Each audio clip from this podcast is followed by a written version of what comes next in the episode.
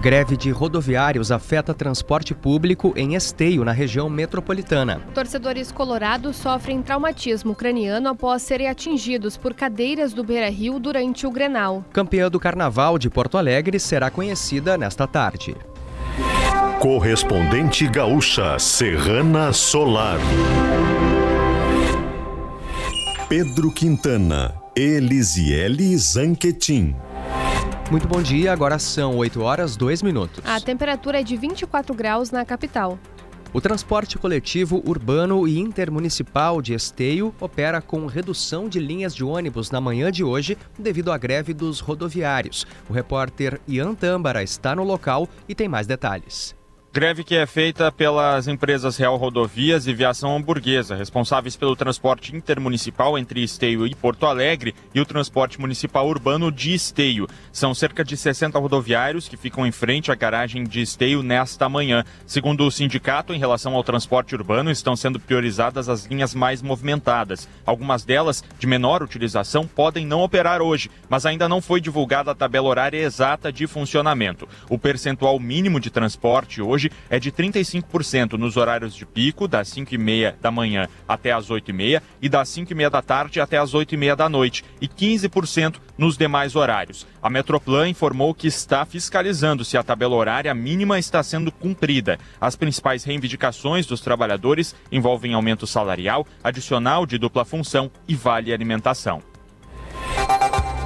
Temperatura de 24 graus em Porto Alegre, 21 em Caxias do Sul, 24 em Santa Maria, em Pelotas, 23 em Rio Grande e 22 graus em Passo Fundo. Cleocum traz a previsão no estado para as próximas horas. A segunda-feira é marcada por tempo instável, por céu nublado, por pancadas de chuva, por um pouco de vento, também provavelmente por trovoadas espalhadas pelo estado, principalmente no período da tarde as trovoadas. Venta não tão forte, mas venta de modo bastante frequente por aqui. Apesar da gente ter chuva e vento, o dia ainda vai ser muito abafado, com temperaturas ali pela casa dos 28, 29 graus, o que para uma situação de chuva é uma temperatura um tanto quanto alta e principalmente bem abafado o dia. O Instituto Nacional de Meteorologia emitiu alerta amarelo para o Rio Grande do Sul devido à chance de chuvas intensas em todo o estado. O aviso vale até às 10 horas da manhã. De acordo com o IMET, podem ocorrer pancadas de chuva com rajadas de vento de até 60 km por hora. Há a possibilidade de queda de galhos, alagamentos e corte de luz. Serrana Solar a minha escolha certa. Dois torcedores colorados precisaram de atendimento médico de urgência após serem atingidos por cadeiras arrancadas do estádio Beira Rio e arremessadas em meio à multidão no Grenal. De acordo com o vice-presidente de administração do Inter, André Dalto, os feridos são uma mulher de 47 anos e um homem de 40 anos. Ambos tiveram traumatismo craniano de grau leve. Segundo o dirigente, mais assentos foram depredados e lançados por torcedores. Os feridos, os feridos foram atingidos, atendidos no hospital Hospital de Pronto Socorro de Porto Alegre e liberados. Uma repórter fez um boletim de ocorrência na delegacia do Beira Rio contra o funcionário que se veste de mascote do Inter por importunação sexual.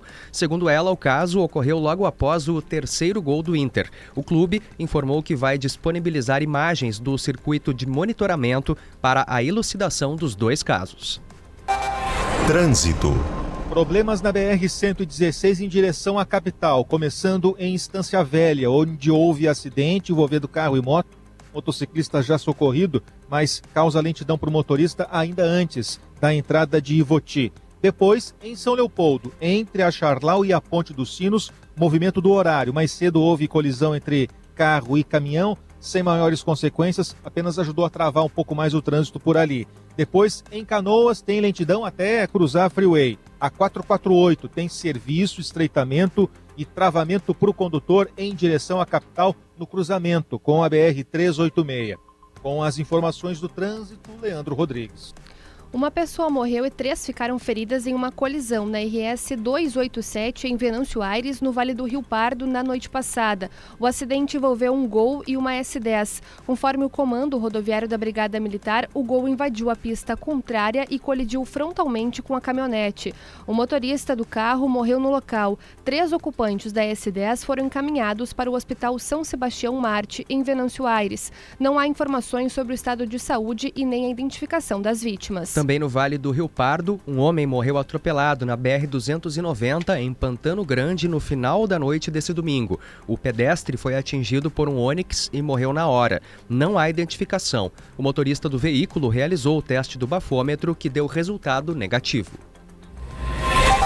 Ainda nesta edição, primeiro-ministro palestino renuncia ao cargo. Estrutura de palco de concurso de beleza desaba e deixa cinco feridos na região central do estado.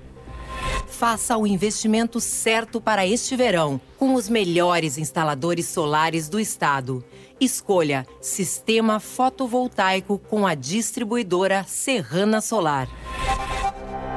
O primeiro-ministro palestino Mohamed Stayeh anunciou a renúncia ao cargo. Ele é integrante da Autoridade Nacional Palestina e assumiu o cargo em 2019. A renúncia ainda deverá ser aceita pelo presidente do Estado da Palestina, Mahmoud Abbas. Desde o início da guerra da faixa de Gaza, em outubro de 2022, o presidente palestino tem sido criticado por sua impotência diante dos bombardeios de Israel e da violência na Cisjordânia ocupada. O presidente Lula deve ter uma reunião bilateral com o presidente da Venezuela, Nicolás Maduro.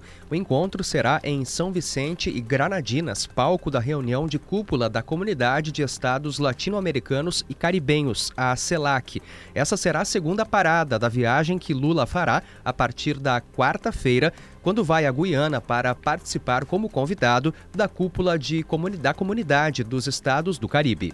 O ex-presidente Jair Bolsonaro defendeu anistia aos presos pelos atos golpistas de 8 de janeiro em discurso durante um ato nesse domingo na Avenida Paulista. O ato foi convocado por Bolsonaro e ocupou cerca de sete quarteirões da via. O ex-presidente também negou ter tentado dar um golpe de Estado. Agora em Porto Alegre, 24 graus, 8 horas, 8 minutos. Serviço. A unidade de saúde Jardim Leopoldina, em Porto Alegre, ficará fechada nesta manhã. Segundo a prefeitura, o local foi invadido e objetos foram furtados na madrugada de domingo. Foram levados televisores, caixa de som, celular com WhatsApp de referência e outros itens. A farmácia do local também foi invadida e, em razão disso, será realizado um inventário. Os prejuízos ainda serão contabilizados. As consultas marcadas para o dia serão reagendadas. A campeã do Carnaval de Porto Alegre será conhecida hoje. A apuração começa a partir das 3 horas da tarde. Cerca de 20 mil pessoas passaram pelo Complexo Cultural do Porto Seco nas duas noites de desfiles. A Escola União da Tinga abriu a primeira noite da festa na sexta-feira pela série Prata. No, na Ouro desfilaram Copacabana, Acadêmicos de Gravataí, Imperatriz Dona Leopoldina, Fidalgos e Aristócratas e Bambas da Orgia. No sábado, os desfiles da série Ouro contaram com com Unidos da Vila Isabel, União da Vila IAPI, Estado Maior da Restinga, Imperadores do Samba e Realeza. Em instantes, casal morre após sofrer choque elétrico em padaria na fronteira oeste.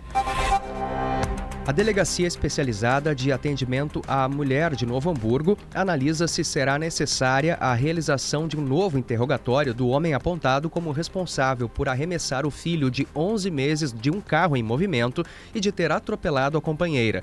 No primeiro depoimento à polícia, ele optou por não fazer declarações. O homem segue internado em Porto Alegre sob custódia. A mulher, de 25 anos, está hospitalizada no Hospital Municipal de Novo Hamburgo e apresenta um quadro considerado delicado. O bebê recebeu alta. Um homem foi, foi morto a tiros nessa madrugada em Soledade, no norte do estado. O crime aconteceu na rua Bento Gonçalves, no centro. Gabriel Escorzato Ortiz, de 42 anos, estava estacionando o carro quando foi abordado por dois homens em uma moto.